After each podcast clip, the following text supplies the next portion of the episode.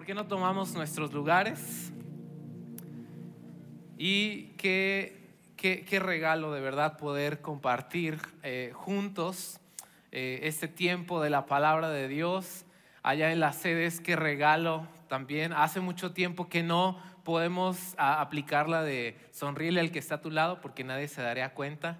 Pero sí le puedes dar un puñito ahí con sana distancia, decir que qué bueno estar juntos otra vez he tenido el privilegio, el, regalo de, estar en cada una de las sedes eh, a lo largo del tiempo.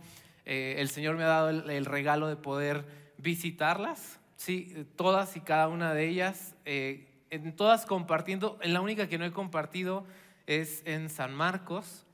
Y en cada lugar hay gente preciosa, increíble, y, es un regalo estar juntos en este día en San Marcos no he compartido, pero por allá en el 2017 fue el sismo. Sí, y a partir de ahí arrancó todo y me tocó estar en las jornadas donde se llevaron, eh, de aquí se llevaron víveres, hubo gente que fue a, ayudar. Eh, no sé si algunos hombres recuerden que nos tocó ir a demoler paredes, eh, se llevaron alimentos. y la obra que hoy está allá y es creciente nos, nos alegra el corazón a todos. ¿No? Y también, bueno, pues en cada una de las sedes hay, además de gente preciosa, hay comida muy rica. Esta, ¿verdad? Tlaxcala, el mejor pan. Y bueno, este, ¿qué podríamos decir? Pero todos los que estamos aquí y también en todas las sedes, tenemos, además de estar en común haciendo iglesia, o más bien la razón de por qué hacemos iglesia juntos es porque hemos creído en Jesús, nuestro Señor y nuestro Salvador. Y si hay alguien ahí en las sedes que está por primera vez o aquí mismo ya te dimos la bienvenida, a lo mejor tú no llegaste a la bienvenida y me gustaría preguntar también en las sedes, ¿hay alguien que esté por primera vez visitándonos? Levanta por favor tu mano porque nos gustaría reconocerte. Acá, bienvenida, bienvenidos también, acá, bienvenidos. Qué gusto allá, bienvenidos, qué gusto de verdad poder tenerlos. Esta es su casa, cada sede, esta es tu casa. Esta es tu casa y queremos que sepas que la razón por la que estamos unidos en este día es porque hemos entendido que este es el día del Señor. Y es el día en el que la iglesia se reúne para poder adorar juntos y también recibir juntos la palabra del Señor. Y bueno, hace ocho días el pastor Alejandro Escobedo nos hablaba acerca de un tema fundamental que es el bautismo, ¿verdad? Y él ya se llevó toda la parte feliz, a mí me toca la parte triste, no es cierto. No, pero él, él, él decía, bautízame y que siga la fiesta, esto es una fiesta. Y con la gracia del Espíritu Santo me gustaría hoy compartir por qué es una fiesta.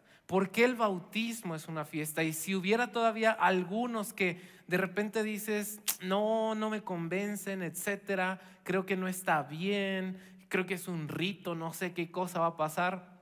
Con la gracia de Dios, hoy vamos a ver en su palabra qué no es, quiero empezar por ahí, qué no es el bautismo. Para definir algo, muchas veces hay que empezar por decir qué cosa no es. Si vamos al diccionario, viene inmediatamente la definición, pero para poder nosotros comprender también hay que saber qué cosa no es el bautismo. Y número uno, el bautismo no es una opción para el discípulo. ¿Por qué no lo es? Mateo 28, eh, versículos 16 al 20, que es conocido como la gran comisión, dice, pero los once discípulos se fueron a Galilea. ¿Sí? Si tú tienes ahí este, tu, tu Biblia en tu app, pues puedes subrayar o si estás tomando nota, vas a marcar la palabra discípulos, porque esto es fundamental. Pero los once discípulos se fueron a Galilea, al monte que Jesús les había señalado. Cuando lo vieron, lo adoraron, pero algunos dudaron. Acercándose Jesús les dijo, Toda autoridad me ha sido dada en el cielo y en la tierra, vayan pues y hagan discípulos de todas las naciones, bautizándolos en el nombre del Padre y del Hijo y del Espíritu Santo, enseñándoles a guardar todo lo que les he mandado. Entonces, el Señor Jesús habla con quienes? Con los discípulos y los manda a ser discípulos. No los manda a ser gente convencida, no los manda a ser eh, feligreses o miembros de algún tipo de club, los manda a ser discípulos.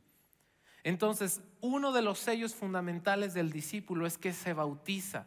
¿Por qué? Porque el complemento de hacer discípulos dice, vayan y hagan discípulos de todas las naciones, esta es una nación, todas las sedes forman parte de esta nación, y si hubiera alguien viéndonos de otro lugar, también ese lugar es una nación, y en ese lugar Dios quiere discípulos, y, y los discípulos deben ser bautizados. Dice, hagan discípulos bautizándolos y enseñándoles. Un discípulo tiene estas dos características, se bautiza y aprende. ¿Sí? Se bautiza y aprende, dilo conmigo, se bautiza y aprende. Entonces, bautizarse no es una opción para quien es discípulo. Tú puedes decir, me gusta ir ahí los domingos, me siento padre, pues eres bienvenido y nadie te puede exigir nada.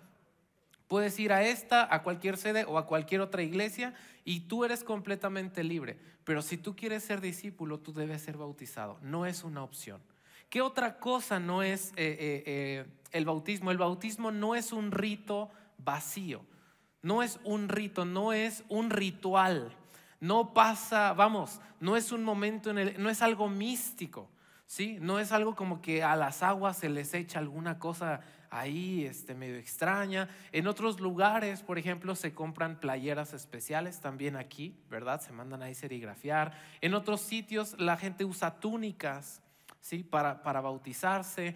Eh, se puede cambiar la forma en la que se hacen los bautismos. ¿sí? Algunos las hacen en un río, a mí me ha tocado verlas en piletas. creo que los bautismos más, ahora que lo pienso, eh, el lugar más, por decirlo así, extraño que, que, yo he visto, que he presenciado bautismos, ha sido en bebederos de vacas. No sé si han visto en los ranchos, o sea, eh, hay unas canaletas o unas piletas donde van a brevarse los animales y ahí me ha tocado ver bautismos y, la gloria de Dios está ahí. Entonces puede ser una alberca, un río, etcétera, porque el poder no descansa en los objetos ni en las personas, sino en la fe en Jesús. El bautismo es un acto poderoso, pero no místico. J.C. Ryle decía, en un mundo de extrema rebelión contra Dios, un poco de obediencia se toma por fanatismo. En un mundo de extrema rebelión contra Dios, un poco de obediencia se toma por fanatismo. El bautismo es obediencia. Si tú no te quieres bautizar porque, ay no, pues es que no sé, siento raro, no es un rito, es obediencia. Ahora, Juan capítulo 3, versos 22 y 23 dice, después de esto Jesús vino con sus discípulos a la tierra de Judea y estaba allí con ellos y, y bautizaba, ¿sí? No sé si está, ok, si no lo tiene por ahí, te lo leo otra vez. Después de esto Jesús vino con sus discípulos a la tierra de Judea y estaba allí con ellos y bautizaba. Jesús bautizaba. ¿Por qué bautizamos nosotros? Porque Jesús lo hacía. Otras partes de la escritura dice, en realidad no era Él, sus discípulos lo hacían. ¿Qué nos enseña esto? Que nosotros estamos siguiendo a nuestro maestro. No es que se le ocurrió a la iglesia. No es que de repente conquistando fronteras o cualquier asociación dijo, hay que hacer esto porque está padre. No, hacemos esto porque tenemos un maestro y él nos instruye qué debemos hacer. Jesús mismo fue bautizado. Mateo nos lo enseña. Ahora, solo quiero hacer una diferenciación que es muy importante y tú debes entenderla. El bautismo de Juan el Bautista, es decir, el que Jesús tomó, era un bautismo de arrepentimiento. Tanto el bautismo de Juan el Bautista como el que hoy celebra la iglesia son un símbolo. ¿Sí? Ya vimos qué no es. Quiero decirte qué sí es el bautismo. El bautismo es un símbolo. Allá en las sedes, el bautismo es un símbolo, una evidencia externa de algo que ocurrió dentro de nosotros. Juan el Bautista, no sé si ustedes recuerden, pero lo que él hablaba siempre decía, arrepiéntanse y luego después de arrepentirse ellos venían y se bautizaban. Se arrepentían en su corazón y evidenciaban el arrepentimiento yendo a las aguas bautismales.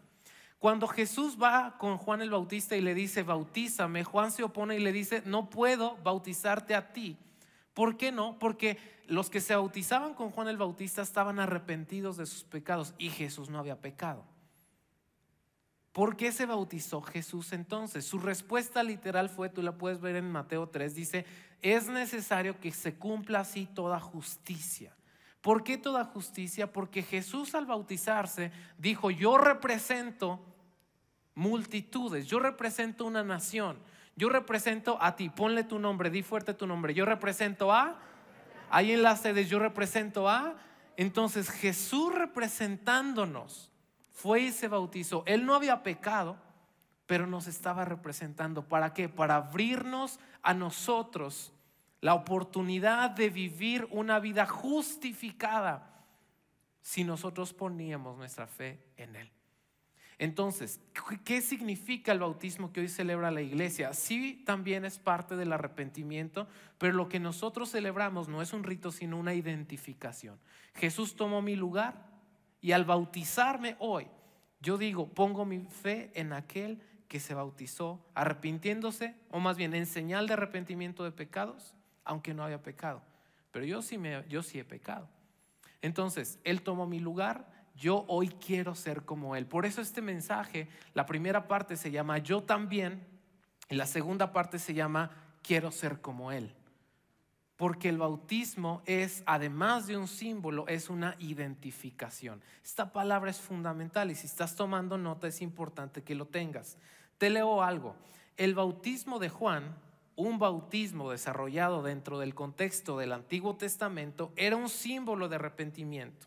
El bautismo de Cristo es un símbolo de identificación con Jesús y, la muestra externa de la fe interna en Él como Salvador. Entonces, eso es lo que nosotros hacemos al ser bautizados. Ahora, en la parte práctica, ¿cómo se hace? El original del griego, ¿sí? de, bautismo puede implicar tres formas prácticas. Una, inmersión total. Este, hay un objeto, este es algo líquido, yo meto algo, queda aquí adentro de esta botella y entonces eso está bautizado, fue completamente inmerso. Pero también aplica o se amplía la palabra o el significado de la palabra para aspersión, ser mojado con algo. ¿Sí? O bien meterse hasta cierto punto al agua y que te echen agua o algún líquido encima. Oye, pero a mí me bautizaron así, a mí me bautizaron así. La forma no es exactamente lo más importante. ¿Qué nos enseña la escritura? Hay que leer entre líneas. Quiero leerte Mateo 3:16. Dice, después de ser bautizado, Jesús salió del agua. Dice más cosas, pero mi enfoque está aquí. Después de ser bautizado, Jesús qué? Si salió, quiere decir que estaba dónde? Adentro. ¿Cómo fue bautizado Jesús? Adentro del agua. Si Jesús fue bautizado así, la iglesia puede o debería bautizar así. Decíamos hace un momento, el lugar no importa, porque el, poder no reside en los objetos ni en las personas a quienes se van a bautizar. ¿Quiénes se van a bautizar? Igual hay enlace, después levantar tu mano. Aquí, bien, les damos un aplauso. Ahí están, ya te anotaste. Este es tu, te voy a decir muy rápido, este es tu curso express de preparación. Qué bueno que lo estás haciendo. Si tú ese día dices, híjole, yo quería que me bautizaran los de aquel lado o los de este lado. No, ahí está el pastor fulano, ahí está no sé quién bautizando.